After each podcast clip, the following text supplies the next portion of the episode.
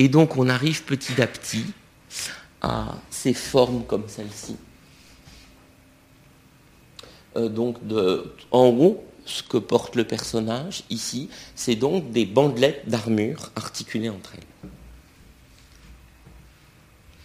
Chose qu'on va reprendre dans euh, les, les défilés contemporains, soit avec vraiment, euh, comme de ce côté-là, à gauche, des, une armure en tant que telle complètement revisitée, mais qui s'affirme comme armure, soit euh, à droite, euh, une armure en cuir, alors qui est assez intéressante puisqu'elle reprend quelque chose de l'armure, mais elle le fait en cuir qui est moulé comme les organes du corps.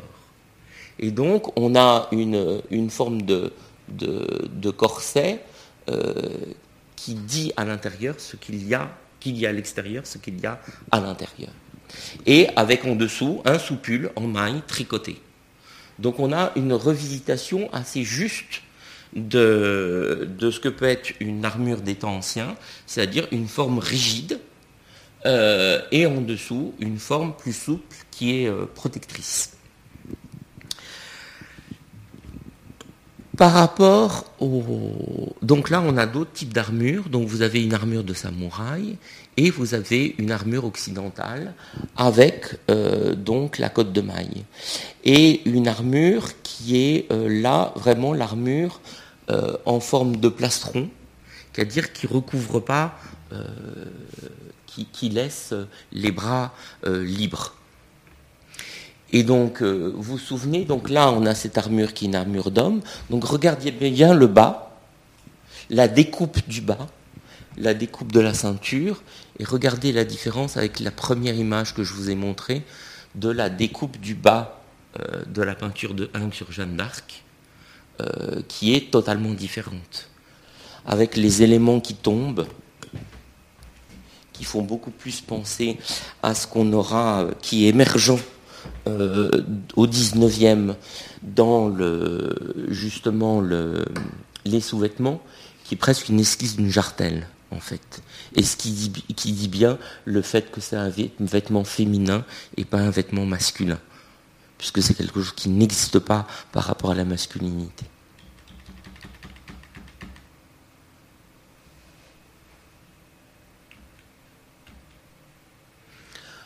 Donc là on a encore d'autres formes d'armure. Donc vous voyez les bandelettes articulées sur la figure de gauche, par rapport à ce qu'on a vu à la fois dans l'Égypte et à la fois dans le modèle d'Azdin Et la richesse des éléments d'articulation, donc éléments d'articulation en métal, éléments d'articulation avec des liens en cuir, et donc la présence du décor.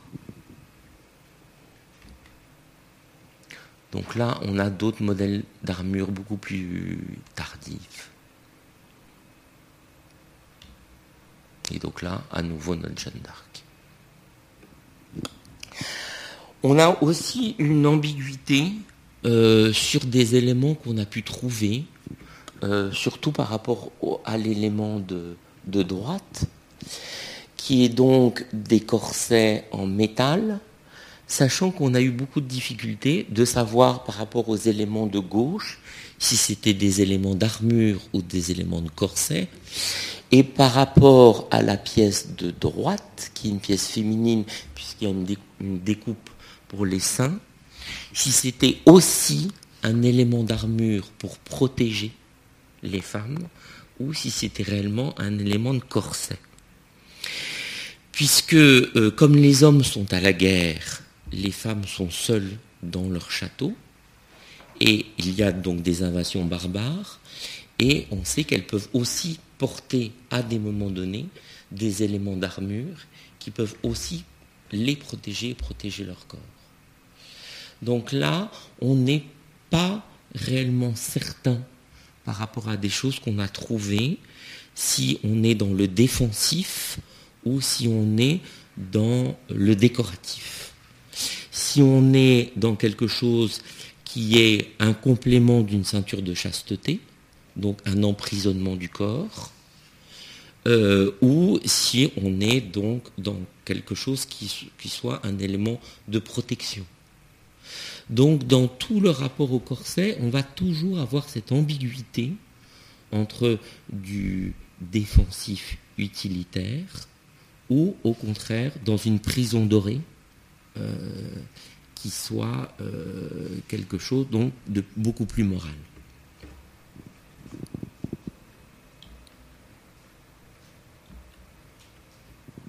Donc là, quand on arrive au XVe siècle, le trouble que l'on a par rapport à des représentations, donc là on est à Ferrare en Italie, c'est qu'en fait on se rend compte avec donc des éléments du vêtement qui ne sont pas liés à la guerre, qu'il n'y a pas tant de différence que ça entre les vêtements d'hommes et les vêtements de femmes. Mis à part un marquage à la ceinture pour les hommes. Donc c'est aussi quelque chose qu'on a un peu oublié c'est qu'on voit, euh, mais quelque chose qui n'existe pas encore, qui va arriver un peu plus tard, qui est l'idée du décolleté, euh, que ce soit donc l'école, les manches, la taille, il n'y a pas, vous voyez, d'éléments de différenciation qui soient euh, notables. On n'est pas sur deux, j'allais dire, deux choses diamétralement opposées. Mais on est plus dans la variation euh, d'une même forme. Et le moment plus, donc le plus important, donc on, ça va être justement la fin de la guerre de Cent Ans, et beaucoup plus quand les hommes vont quitter l'armure, et donc là, quand leur vêtement va changer. Euh, donc quand ils vont redécouvrir en fait leurs propres vêtements. Il y a juste un moment très étrange c'est Agnès Sorel. C'est un, c'est un élément étrange parce que, d'abord, parce qu'Agnès Sorel, c'est pas la femme du roi, mais sa maîtresse. Et on a de la difficulté à comprendre pourquoi une maîtresse euh, a eu droit à des représentations officielles et y compris dans cette représentation officielle, on a euh, sa représentation en Vierge Marie. Et on a un moment très étrange, et aussi pourquoi elle arrive à affirmer cette, euh, cette, forme très précise du corset, où un sein, qui est le sein qui donne le lait à Jésus, est apparent. Et on a une sorte d'aberration dans l'histoire du vêtement. C'est donc une, forme extrêmement courte dans la, dans la représentation, euh, où on a une chose qui est inexplicable et qui pourtant a, existé. Qui, va être repris ensuite euh, au XXe siècle dans la haute couture, mais qui, euh, dans les formes historiques, est vraiment une espèce de, bulle qui, sur la surface de l'eau de l'histoire du vêtement, tout d'un coup, on a cette bulle totalement euh, exceptionnelle, mais qui va après, en fait, troubler beaucoup l'histoire de la, de la représentation. Donc Agnès Sorel est là, l'épouse de, Charles VII. Donc, euh, qui est plutôt quelqu'un pas très rigolo. Donc là, on a sa revisitation par Hubert Barrère. Euh, et le corset que le modèle porte a été fait à la manufacture de Sèvres. Et l'élément que vous voyez là, donc ce sein, c'est en fait un, bol euh, qu'a créé Marie-Antoinette à la manufacture de Sèvres, qu'on appelle le, bol saint, pour aller chercher du lait à la ferme. Et donc on retrouve évidemment ce symbole du lait maternel, du lait euh, pour Jésus, euh, et qui est remis là aussi à donc son endroit de départ, puisque donc c'est une analogie entre le sein maternel, le sein qu'on va chercher à, la ferme. Voilà. Là, on a des formes. Donc, on a des, donc des formes qui sont des formes germaniques et aussi liées donc avec donc le, là la forme corsetée est, liée devant. Donc le corset n'est pas forcément un lassage derrière. Il peut être devant. Il peut être aussi sur les côtés. Voilà. Et il, là il va jouer par là sur les manches les effets de crever. Donc on a en fait, si euh, on retrouve des figures qu'on a vues auparavant, comme le col très haut et très rigide, on a là quelque chose qui cache complètement la poitrine, mais on a au niveau de la ceinture ces effets presque de transparence. On voit le tissu équivalent au crevé euh, dans, le, dans les manches et qui est une manière de suggérer le fait que l'on puisse voir justement la chemise, c'est-à-dire ce vêtement du dessous. Et on a donc des formes de séduction où l'habit féminin euh, laisse voir par donc des, césures, des coupures, le sous-vêtement qui est euh, donc euh, qui est la chemise. Donc on a à la fois par le décolleté des formes très rigides pour le haut et par contre qui laissent voir le ventre. Euh, ce qui montre que on a comme ça le corset définit aussi des étages de la séduction. Et donc en l'occurrence là, l'étage de la séduction, c'est la partie du ventre et du nombril, et c'est pas forcément la poitrine. On a d'autres. Euh, là, c'est des corsets anglais qui sont donc beaucoup plus prudes. Donc là, le corset est en dessous. Il ne se voit pas tout en le laissant voir. Par exemple, là, le jeu des lanières visibles, ce n'est pas les vraies lanières du corset, mais ça dit que le corset est en dessous. Alors que là, on ne dit quasiment rien du corset qui est en dessous. Donc on a là encore des formes. Donc là on est toujours sur euh, Alexander McQueen pour Givenchy et pour John Galliano sur l'héritage de ces formes euh, dans la, haute couture actuelle. Là donc on est au XVIe siècle avec une forme qui va perdurer pendant assez longtemps, qui est cette forme de tube. Vous voyez, par rapport à ce que je vous ai montré auparavant, Là, on avait des formes relativement souples. Et là, on a une forme de cône, très très pointue en bas. Et, alors du coup, là, on voyait quand même une esquisse de décolleté carré. On tombe en fait sur en fait un col pareil qui remonte très très haut et qui cache entièrement euh, le buste.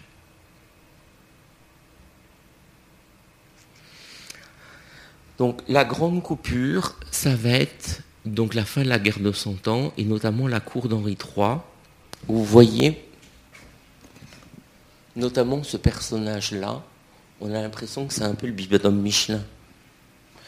Donc c'est en fait en fait on va par rapport à l'image que je vous ai montrée ici, on est sur un vêtement qui est une tunique. Là, même si justement il y a des éléments qui sont euh, marqués, on est quand même sur quelque chose de long qui commence en haut du corps et qui se termine en bas. C'est encore plus ou moins ce qu'on a là. Là, on commence à avoir une distinction donc d'une euh, d'une forme en bas qui est beaucoup plus évasée, beaucoup plus large, donc qui n'est pas dans quelque chose de droit qu'on aurait ceinturé, mais qui est beaucoup plus architecturé. Et quand on est là, on est là vraiment dans le début euh, du, vêtement tel qu'on on va le connaître, c'est-à-dire où le haut et le bas va se couper en deux et on va donc euh, concevoir le haut et le bas complètement séparément et donc avec un bas très ample, très architecturé, donc avec les hanches extrêmement architecturées et, euh, j'allais dire quasiment euh, qui prennent une ampleur qui ne correspond en rien au corps anatomique. Euh, la personne qui est là a évidemment pas des hanches de cette taille. Donc on a des éléments dessous en, bois ou en métal. Mais on l'a aussi sur le corps de l'homme. Euh, que ce soit, donc on va avoir un haut et un bas qui va se définir complètement différemment. Et on va avoir aussi des vêtements d'homme. Donc on peut le revoir ici. On va avoir donc des éléments. Alors autant pour la femme, c'est le bas qui enfle, autant pour l'homme, c'est le haut qui enfle. Et on va avoir des éléments de cap, de col, euh, des éléments de jambes. On va laisser voir les mollets, par exemple. Donc on va avoir comme ça des étages de séduction où le corps de l'homme, vous voyez, est beaucoup plus riche au point de vue des étages par rapport au corps de la femme. Donc le corps de la femme, on va avoir des éléments de séduction sur les manches, sur les bras, avec donc des systèmes d'ouverture, de crevés, qui vont voir donc des épaisseurs, mais qui vont quand même recouvrir tout le corps de la femme, alors que pour l'homme, on va voir donc ses mollets, on va euh, donc avoir une, une, richesse et un soin euh, qu'on va oublier beaucoup plus tard.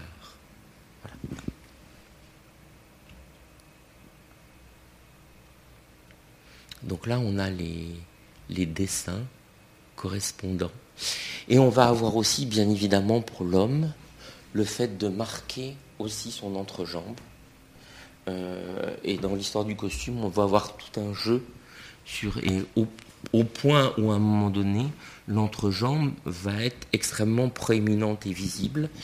Et vous l'avez ici, par cet élément qui est là, qui fait donc euh, une boursouflure. Euh, et bien évidemment, qui va suggérer une un volume du sexe de l'homme qui est évidemment pas un volume naturel euh, et qui est uniquement le fait d'être un élément de séduction inscrit euh, dans le costume de l'homme.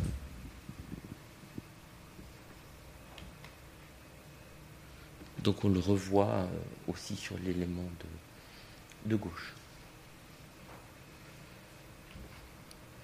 Ce qu'il y a euh, aussi de surprenant, c'est qu'en fait, dans euh, tous ces éléments que je vous ai montrés sur le costume masculin, en fait, on ne voit que les boutons. Donc on n'a pas l'impression, on voit qu'il y a une, euh, une, forme qui n'est pas la forme du corps naturel, que la taille est marquée, que le buste est extrêmement droit, mais en fait on n'a pas les lanières mais les lanières existent. Simplement, pour l'homme, elles ne se montrent jamais. Euh, ça, ça va perdurer jusqu'au XIXe siècle. Par exemple, toutes les robes, toutes les vestes d'officiers, d'officiers militaires, ont toutes des baleines. Les, euh, les costumes aussi liés aux grandes administrations, comme les préfets, etc., c'est des vestes qui sont remplies de choses rigides, mais qui ne se disent pas. C'est-à-dire qu'on a des. Alors, c'est pas que le corset soit pas assumé pour l'homme, mais parce que l'homme n'a pas besoin de dire qu'il a une droiture, une rigidité, une morale, ça va de soi. Et pour la femme, ça va pas, ça va pas de soi. Parce que justement, la femme, jusqu'à la guerre 14, c'est une figure qui est toujours prise justement dans les tourments de l'âme, dans les tourments du corps c'est une, figure qui n'atteint jamais, d'une certaine manière, son unité. L'homme est dans son unité, son unité n'est jamais remis en cause. Un homme, on a l'impression que c'est une figure qui, pendant des siècles et des siècles, c'est quelqu'un qui n'apprend pas, qui sait. Alors qu'une femme, on a l'impression qu'elle est toujours en permanence en apprentissage, qu'elle est toujours dans une espèce de faiblesse corporelle, émotionnelle, morale, et qu'il faut qu'elle dise par le port du corset, qu'elle est dans euh, une volonté de contrer cette faiblesse qui lui serait intrinsèque. Voilà. Et donc plus elle va montrer son corset, plus elle va être dans un voir plus rigide que le rigide, plus ça va montrer qu'elle est maîtresse d'elle-même. Mais en fait, c'est très très hypocrite, donc, puisque l'homme fait exactement la même chose, mais ça ne se voit pas, ça ne se dit pas.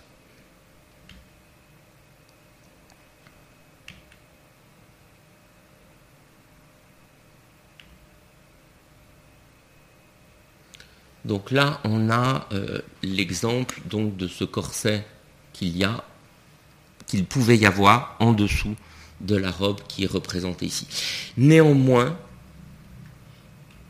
comme je vous l'ai dit, on a ces éléments masculins qui mettent en fait en valeur l'anatomie sexuelle de l'homme. On va avoir petit à petit des éléments féminins qui vont là aussi suggérer en fait l'anatomie féminine et on va avoir des éléments de dentelle, de broderie qui va donc euh, venir recouvrir. Mais quand on vient recouvrir par quelque chose qui se distingue, on cache et on montre en même temps.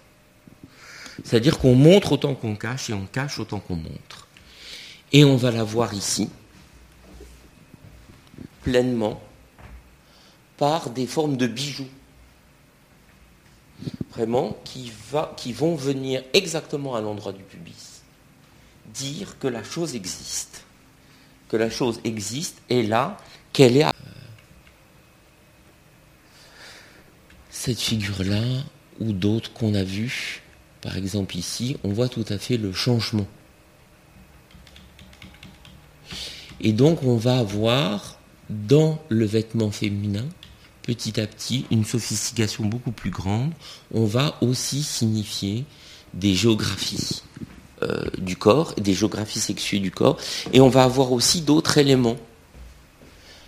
Donc comme en haut, des éléments de dentelle, qui malgré cette coupure qui recouvre les seins, vont donner des éléments décoratifs qui va aussi faire croire que le vêtement de dessous, donc la chemise, pourrait déborder du vêtement du dessus.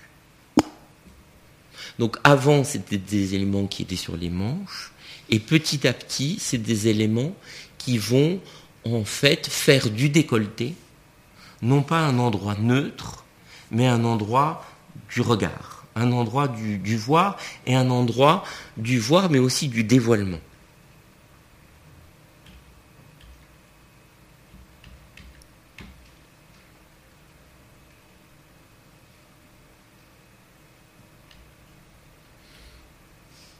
Alors, bien évidemment, le corset sert, on le voit là, au XVIIe, le corset sert à articuler euh, tous les éléments qu'il va y avoir sous la robe.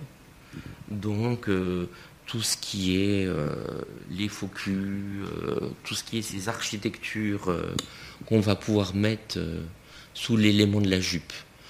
Donc, il a aussi donc une fonction il a aussi cette fonction utilitaire. Du coup, euh, à partir du, du 17e, du 16e et du 17e, d'articuler donc justement ce haut et ce bas et toute cette transformation du volume de la robe.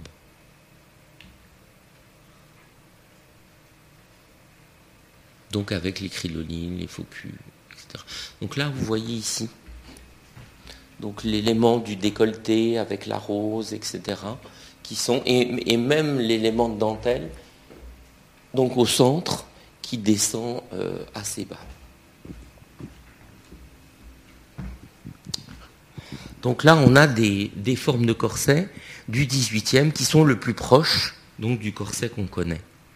Il y a un élément qui n'est pas visible mais qui va être très important. Donc le corset tel qu'on le connaît, c'est donc une, euh, une pièce rigide articulé, lacé pour qu'on puisse donc justement le serrer et faire de rendre étroitiser là où on veut étroitiser, ou au contraire rendre plus large là où on veut le rendre plus large.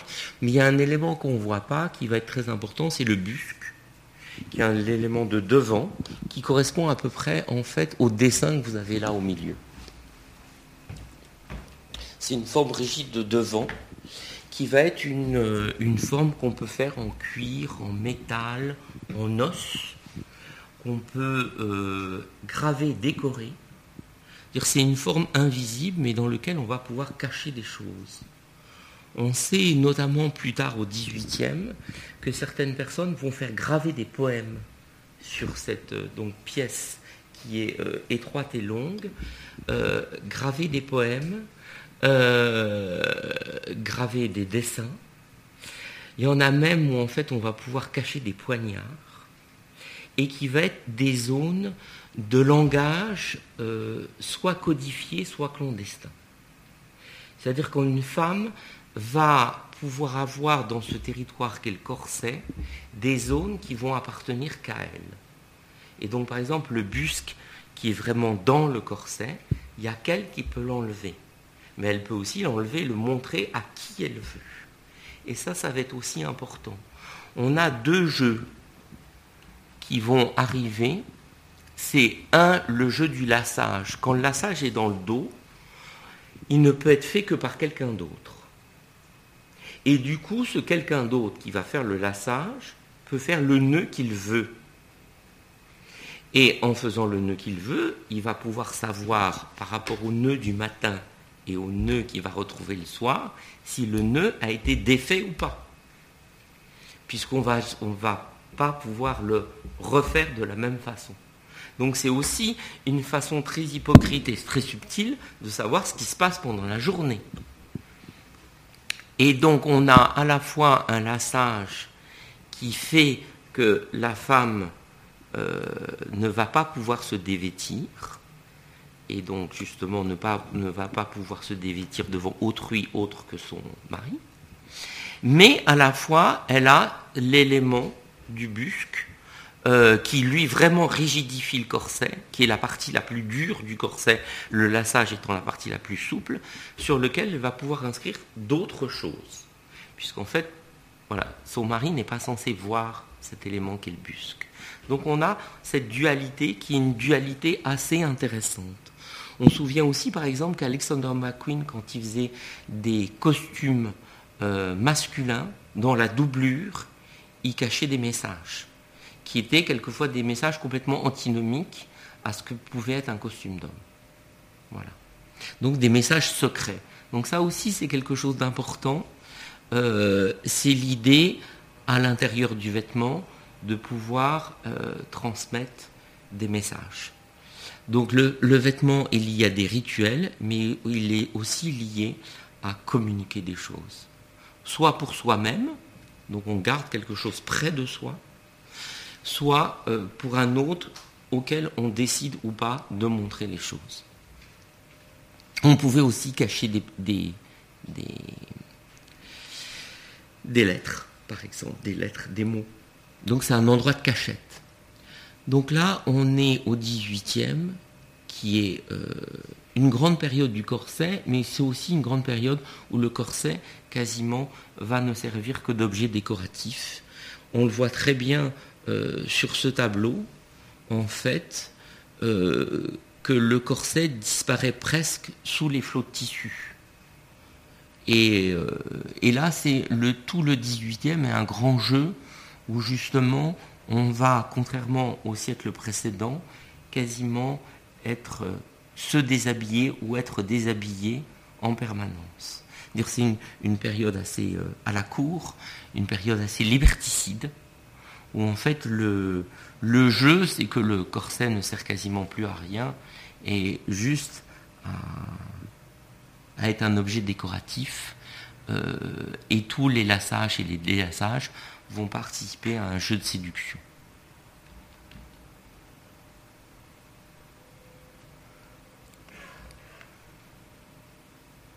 Et donc on va voir arriver aussi le fait de recouvrir le corset par ces successions de nœuds vous avez là, comme si en fait on pouvait euh, défaire euh, l'habit féminin comme un paquet cadeau.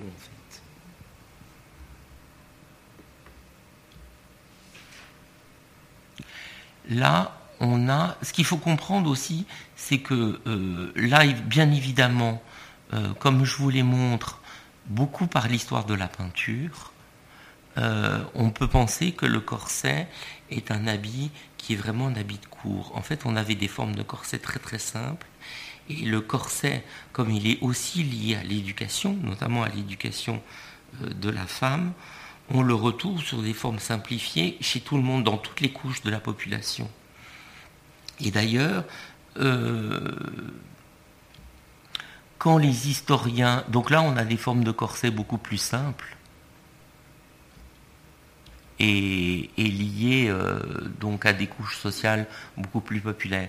Et quand les historiens vont euh, faire des recherches sur les, lieux de la guerre 14, par exemple, ils vont trouver plein, plein, plein de pièces métalliques. Et pendant très longtemps, ils vont se demander quelles sont ces pièces métalliques qu'ils retrouvent. Et tout d'un coup, quelqu'un va se rendre compte que ces pièces métalliques n'est pas liées au champ de bataille, mais au fait que ces champs de bataille étaient sur des champs agricoles, et en fait, les pièces métalliques, c'était des agrafes de corsets qui tombaient quand les femmes, en fait, labouraient. C'est-à-dire qu'à la fin du 19e euh, et, jusque pendant la guerre 14, les femmes étaient aussi des paysannes, elles travaillaient aussi aux travaux euh, des champs, mais que ces travaux des champs faisaient que, bien évidemment, ça tirait sur leur corset et il y avait plein d'agrafes métalliques qui, qui sautaient euh, et qu'on retrouvait dans les champs.